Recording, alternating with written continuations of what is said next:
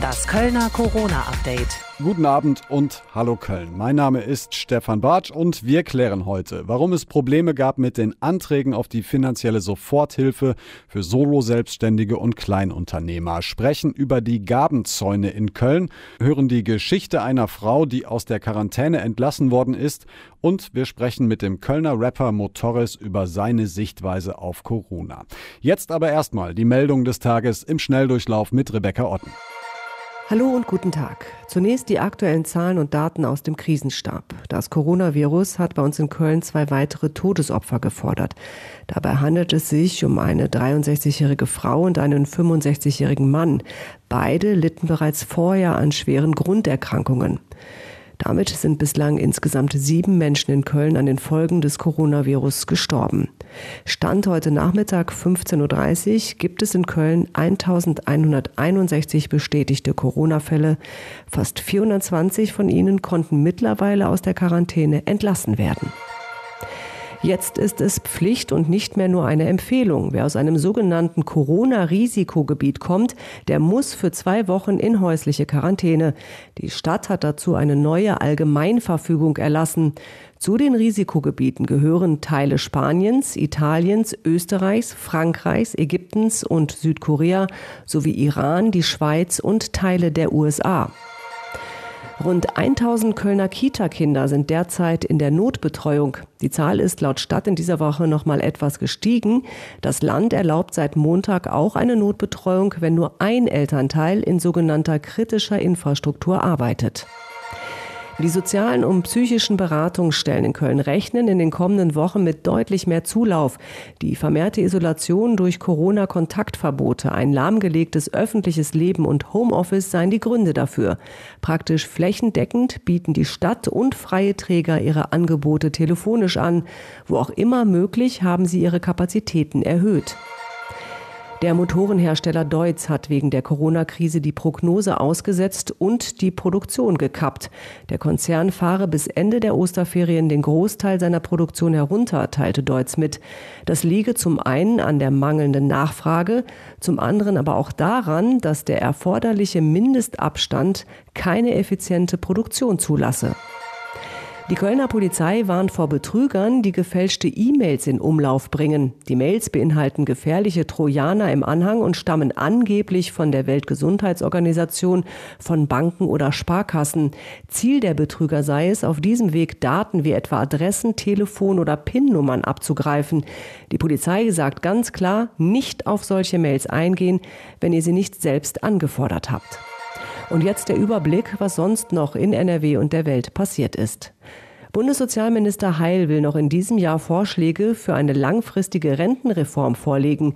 Das kündigte der SPD-Politiker in Berlin an. Zuvor hatte die Rentenkommission der Bundesregierung in ihrem Abschlussbericht Empfehlungen für die Sicherung der Rente nach 2025 vorgelegt.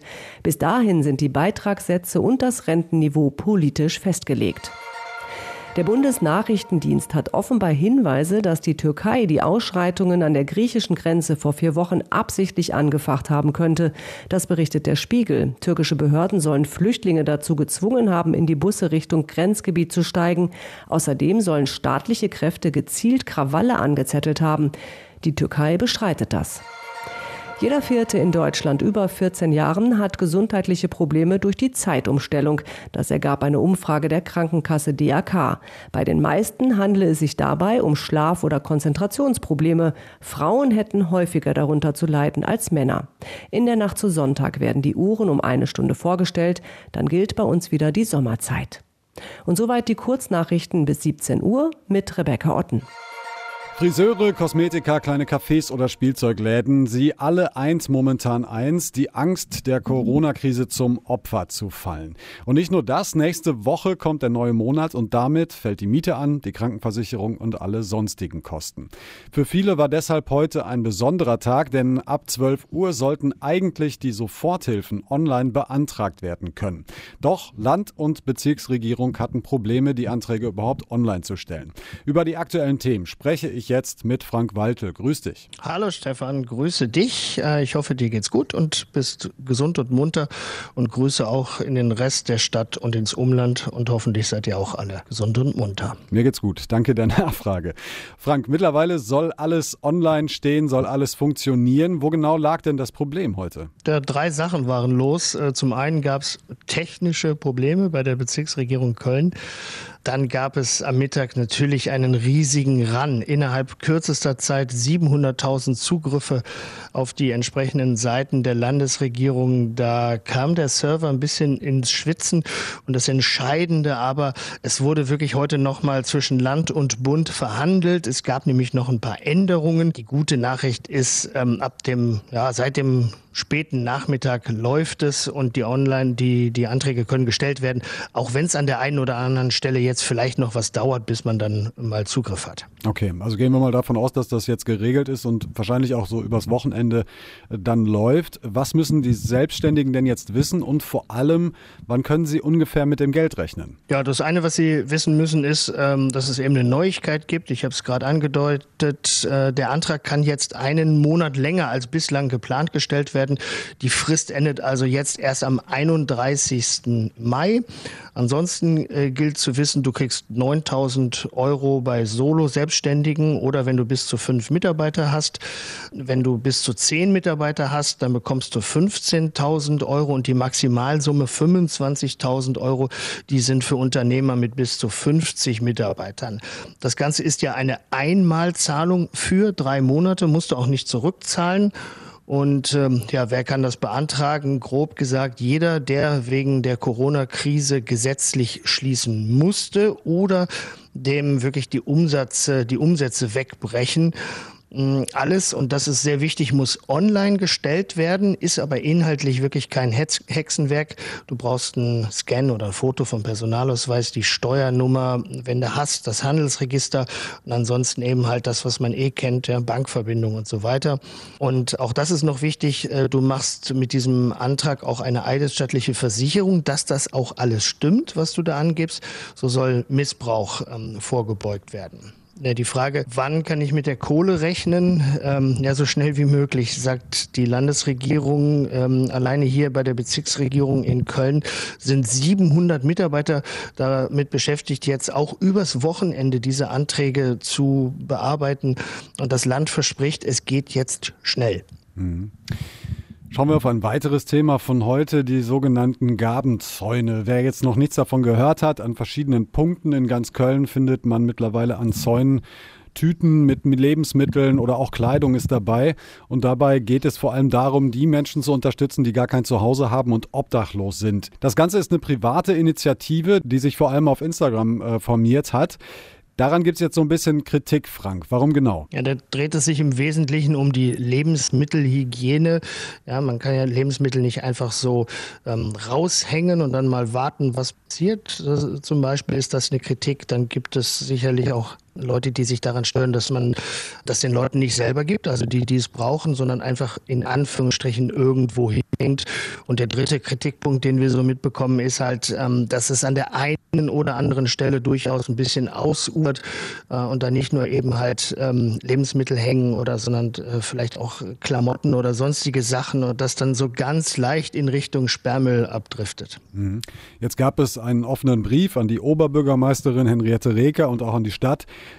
Darin ging es in etwa darum, ganz klar, man will der Stadt nicht mehr Arbeit machen. Deshalb ganz klar der Aufruf zum Dialog, zum Gespräch. Also wie kann man das sozusagen vereinen und wie kann man diese Idee möglicherweise anderweitig nutzen? Was sagt die Stadt dazu? Ja, die Stadtverwaltung äh, sagt erstmal, man, natürlich freuen wir uns über so viel Engagement und Herz der Menschen in diesen Zeiten. Davon lebt Köln ja gerade, dass sich so viele Menschen Gedanken machen und mhm. einsetzen.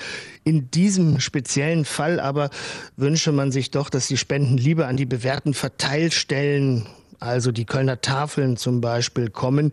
Diese Einrichtungen seien darauf eingestellt, die Bedürftigen zu versorgen. Und die Bedürftigen, die kennen wiederum diese Angebote wie die Kölner Tafel auch, wissen also, wo sie hingehen können. Naja, und so werden insbesondere eben die Hygienevorschriften für Lebensmittel, die Kühlketten eingehalten, so ein Stadtsprecher. Und außerdem sei so auch sichergestellt, dass die Hilfe da ankommt, wo sie denn auch benötigt wird. Ob die jetzt miteinander sprechen werden oder so, das weiß ich nicht. Das ist erstmal so das inhaltliche Statement. Mhm. Trotzdem natürlich eine tolle solidarische Aktion äh, hier in Köln. Da gibt es natürlich auch viele weitere. Gestern Abend zum Beispiel gab es noch Applaus. Äh, normalerweise kennen wir das um 21 Uhr, stehen viele mittlerweile immer noch am Fenster und applaudieren den vielen helfenden Kräften. Gestern gab es so speziellen Applaus, möchte ich mal sagen, für Polizei, Feuerwehr und Rettungsdienste in Sylt. Was genau ist da passiert? Tja, die Anwohner da haben sich zusammengetan, haben Polizei und Feuerwehr in ihre Straße gerufen. Und und die kam dann auch mit Blaulicht. Äh, es waren viele ähm, Polizeiwagen und auch Feuerwehrwagen da, weil die gedacht haben, da ist wirklich was passiert. Und dann sind sie aber mit einem Klatschkonzert empfangen worden. Die Leute haben aus dem Fenster geguckt, geklatscht, ähm, sind auf die Straße gegangen. Und ähm, ja, dann äh, gab es auch noch Musik. In unserem Fädel wurde gespielt, Schalte durch die, durch die Straße. Ja, und äh, da gibt es auch ein Video zu, das kann man sich auch angucken. Genau, besonders äh, schönes Video, sehr unter unterhaltsam auf jeden Fall und völlig berechtigt auch an der Stelle, muss man auch sagen. Nur natürlich da auch der Hinweis, äh, das jetzt irgendwie jeden Abend zu machen, ist nicht so die beste Idee, ne? Nein, das jeden Abend zu machen, Davon sollten wir in Köln sicherlich, ähm, ja, wir sollten uns das nicht angewöhnen. In diesem speziellen Fall haben sich aber wirklich die Einsatzkräfte wie Bolle gefreut, so sage ich das mal ganz salopp, also mhm. Feuerwehr und Polizei, ähm, die sagen, Mensch, das war so toll und das sind so die Aktionen, die uns auch Mut machen, die uns auch Kraft geben, ähm, Situationen auszuhalten, die nicht so schön sind, äh, haben sich alle gefreut und ja, ich denke mal, ähm, sie werden auch froh, wenn es jetzt nicht jeden Abend diese Art von Applaus gibt. Ja. Dann bleiben wir bei 21 Uhr, äh, wie jeden Abend auch, wenn wir am Fenster stehen oder auf dem Balkon. Vielen Dank, Frank Waldl. Absolut, ich bin dabei. Ich auch, genau. Und vielen Dank, Frank Waltel, für deine Eindrücke und für deinen Bericht. Bis hierhin, wir hören uns dann am Montag wieder und dir wünsche ich jetzt erstmal ein halbwegs ruhiges Wochenende. Viel Schlafen ist angesagt. Danke dir und bleibt alle gesund. Dieses Virus stellt unser Leben gerade komplett auf den Kopf. Auf einmal gibt es Verhaltensregeln, was wir dürfen und nicht dürfen. Es gibt kaum noch oder zumindest keine direkten sozialen Kontakte mehr und im schlimmsten Fall muss man sich für zwei Wochen in seinen eigenen kleinen Kosmos zurückziehen. Daran musste sich, wir nennen sie mal Kerstin, auch dran halten. Sie hat sich mit dem Coronavirus infiziert, musste zwei Wochen in Quarantäne, isoliert von Mann und Kindern und jetzt ist der Spuk vorbei. Dominik Becker hat sich mit ihr unterhalten. Skiurlaub, Symptome, ein positiver Test. Diese Geschichte ist schnell erzählt. Es folgt aber eine Zeit wie eine Achterbahnfahrt, nur ohne Freizeitpark. Es waren Tage dabei, die gut waren, wo ich auch viel gelacht habe, wo mich meine Freunde aufgemuntert haben. Und es gab Tage, wo man einfach dachte, wann ist es endlich vorbei? Wann kann ich endlich die Kinder wieder in den Arm nehmen? Zwei Wochen lang bleibt ihr nur das Schlafzimmer und bei dem Wetter zum Glück der Balkon. Die Kids sieht sie sie nur im Garten spielen und über das Handy. Der Moment dann wieder raus zu dürfen, für sie komisch. Dadurch hat man dann doch irgendwie bei der ersten Umarmung der Kinder und auch meines Mannes dann irgendwie im Kopf gehabt, naja, hoffentlich steckst du jetzt wirklich niemanden mehr an. Und die Feststellung, irgendwie ist alles anders. Man geht raus und freut sich so, endlich wieder raus zu dürfen und läuft mit einem strahlenden Gesicht über die Straße. Und irgendwie kannte ich die Welt so, wie sie jetzt im Moment ist, ja noch gar nicht. Als ich mich in Quarantäne begab, war ja noch alles normal. Auch daran muss sie sich erstmal gewöhnen. Die Familie hat die Ehefrau, die Mama auf jeden Fall wieder. Übrig bleiben viel Dankbarkeit und das Wissen, auf meine Leute kann ich mich verlassen. Eine Freundin, die uns jeden Tag zwei Wochen lang die Brötchen ähm, vor die Tür gelegt hat, die meinem Mann jeden Tag Bastelvorlagen für die Kinder vorbeigebracht hat, damit er die irgendwie beschäftigen kann. Es war so viel Mitgefühl da und das ähm, hat mich echt äh, sehr berührt und das ist das, was ich auf jeden Fall aus der ganzen Sache mitnehme, weil das ja war schon unglaublich schön zu wissen, dass man so viele tolle Menschen in seinem Umfeld hat. Wir haben in diesem Podcast ja auch schon immer mal wieder mit Kölner Künstlern gesprochen. Zum Beispiel mit Jojo von Querbeat oder DJ Cem. Viele der Bands und Künstler stehen jetzt vor existenziellen Fragen. Ein Kölner Künstler, der von Grund auf daran glaubt, dass sich das alles schon irgendwie fügt, ist der Kölner Rapper Motoris und mit ihm sprechen wir jetzt. Mahlzeit. Hör mal, ich mache mir ein bisschen Sorgen. Ich habe gestern äh, bei dir in der Story habe ich gesehen, du hörst plötzlich Schlager. Ich habe Laura Wilde und Liebe ist ein Bumerang habe ich gesehen. Was ist da los? Jetzt weiß ich auch endlich, von wem es ist. Super. Was ist da? Wie geht's dir? Mir geht's sehr gut, äh, auch wenn vielleicht mein aktueller äh, Musik-Output auf Instagram in meiner Story dem nicht ganz so entspricht. Ja, wir streichen das Büro, also wir haben endlich ein Büro gefunden und äh, gezwungenermaßen habe ich ja jetzt ein bisschen Zeit und versuche dann so ein bisschen tagsüber komplett im Büro zu ackern. Wir haben das quasi komplett entkernt und da jetzt ich mit meinen zwei linken Händen jeden Tag dran und versuche ein bisschen was bisschen was auf die Beine zu stellen. Und Radio Schlagerparadies, Entschuldigung, dass ich das hier auf dieser Plattform auch sagen muss, aber Radio Schlagerparadies folgt uns jeden Tag und wir sind einfach dabei. Liebe ist ein Boomerang, komm und küss mich Corazon. Alle Klassiker, man hat, man, man, hat. man hat schon so ein bisschen das Gefühl, also ich arbeite ja jetzt auch immer noch den ganzen Tag, bin auch ganz froh, dass ich, dass ich noch raus darf und so, aber ich, ich kriege das auch mit so in meinem Freundeskreis, die ersten drehen schon so ein bisschen ab, hat man das Gefühl, ne? ja, ich, also für mich ist das natürlich eher so ein, so ein Ding, dass ich für mich ein gute Laune-Tool gefunden habe mit Radioschlagerparadies, Fakt. Und natürlich auch die Leute damit irgendwie bei Instagram so ein bisschen bespaße und gerade in der heutigen Zeit oder dieser Tage ein bisschen gute Laune versuche zu spreaden irgendwie. Genau, also das ist so ein bisschen deine, deine Geheimwaffe, so der Geheimtipp, äh, wie, man, wie man sich so ein bisschen von Corona fernhalten kann, also von der Thematik sozusagen. Komm und küss mich, Corazon, Semino Rossi. du hast letzte Woche schon äh, bei drin geblieben einen Stream aufgenommen und hast ein, quasi ein Konzert gemacht. Wie sieht es sonst so aus musikalisch? Das nächste Konzert, also das nicht das nächste Konzert, aber das nächste große Event von dir ist ja diesmal Ende Oktober, glaube ich, diesmal im Palladium. Wie sieht es da so aus? Womit planst du jetzt? Weil es ist ja schwierig, weil keiner so richtig sagen kann, wie lange dauert das jetzt noch. Ja, das ist so ziemlich das einzige Problem tatsächlich, dass keiner sagen kann, wann der ganze Spaß vorbei ist. Aber ich lasse mich davon überhaupt nicht verrückt machen. Bis Ende Oktober ist noch viel Zeit und ich gehe felsenfest davon aus, dass das stattfinden wird. Und lasse mir da auch meine positive Zuversicht nicht verbieten mhm. und lass mir die gute Laune da irgendwie nicht wegnehmen und meine Vorfreude. Und kurzfristig gesehen, ich meine, wir haben letzte Woche mit Querbeat gesprochen zum Beispiel oder ich habe mit Cem gesprochen, DJ aus der Südstadt, der auch sagt, ja, aber alle Events, die jetzt eigentlich für die nächste Zeit geplant waren, mir geht es schon so, dass ich mich frage, wie soll ich meine Existenz sichern? Das hast du jetzt aber in der Form noch nicht, ne? Also du bist sozusagen noch optimistisch erstmal. Also klar, ich, was anderes als optimistisch sein kommt mir da auch nicht in die Tüte. Klar, es ist kurzfristig jetzt so, dass ich auch sehr viel von Absagen betroffen bin, natürlich. Also es geht bis in den Juni hinein, wo es Veranstalter gibt, die ähm, aus Angst schon sagen, ey, wir verschieben das oder wir sagen das ab. Also die meisten Sachen sind Stand jetzt verschoben worden. Wo ich mir so ein bisschen Sorgen mache, ist halt das Thema, was passiert danach? Sind die Veranstalter überhaupt noch liquide genug, um sich Künstler zu buchen? Gibt es Veranstaltungen dann überhaupt noch? Und super viel steht da, glaube ich, so ein bisschen auf Messerschneide, gerade bei so kleinen Veranstaltern, die in Anführungsstrichen irgendwie vielleicht von der Hand in den Mund leben oder auch ein paar Künstler. In meinem Fall ist es jetzt so, dass ich irgendwie über die letzten Jahre, da ich grundlegend ein relativ sparsamer Mensch bin, so ein paar Rücklagen geschaffen habe, von denen ich dann jetzt auch zehre, die aber natürlich zugegebenermaßen eher für andere Sachen gedacht waren, nicht dafür, dass ich davon jetzt ein paar Monate leben muss. Du bist ja Kölner, so für mich als Immi sozusagen, der zwar auch schon sehr lange hier lebt und auch schon weiß, wie diese Stadt tickt, ist das jetzt auch immer noch was Besonderes, so zum Beispiel jeden Abend am Fenster zu stehen um 21 Uhr. Ich ziehe das auch weiterhin durch.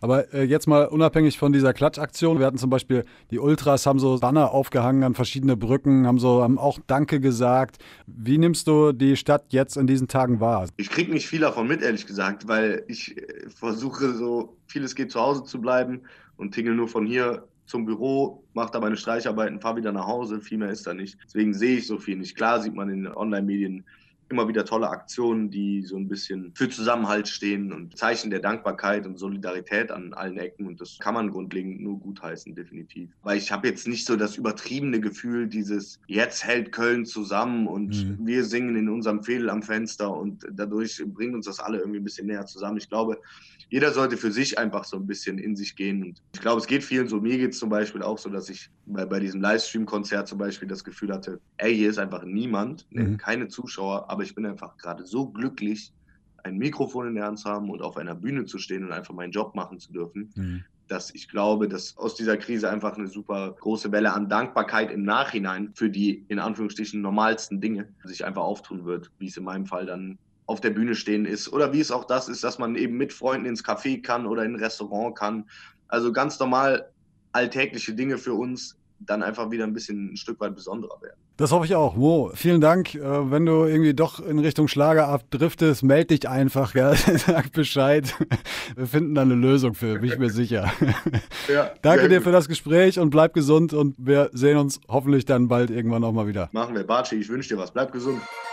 Und wir kommen zum Ende und damit zur letzten Kategorie, Schlau at Home. Heute mit dem Satz des Pythagoras und dieser wird erklärt von Frau Wirz. Bei einem rechtwinkligen Dreieck geben wir den drei Seiten besondere Namen. Die Hypotenuse ist die längste Seite und liegt dem rechten Winkel gegenüber. Die anderen beiden Seiten nennt man Katheten. Unter anderem gilt in einem rechtwinkligen Dreieck der Satz des Pythagoras. Dieser besagt, dass das Hypotenusenquadrat gleich der Summe der Kathetenquadrate ist. Wir hören uns an dieser Stelle am Montag wieder. Allerdings morgen gibt es ein Update-Spezial. Ich spreche mit einem Mediziner, der sich vor allem um die obdachlosen Menschen in Köln in diesen Tagen Sorgen macht. Das hört ihr morgen, dann bereits schon mittags. Und ich wünsche euch jetzt ein schönes Wochenende. Bleibt gesund, haltet durch und bis Montag. Das Kölner Corona-Update.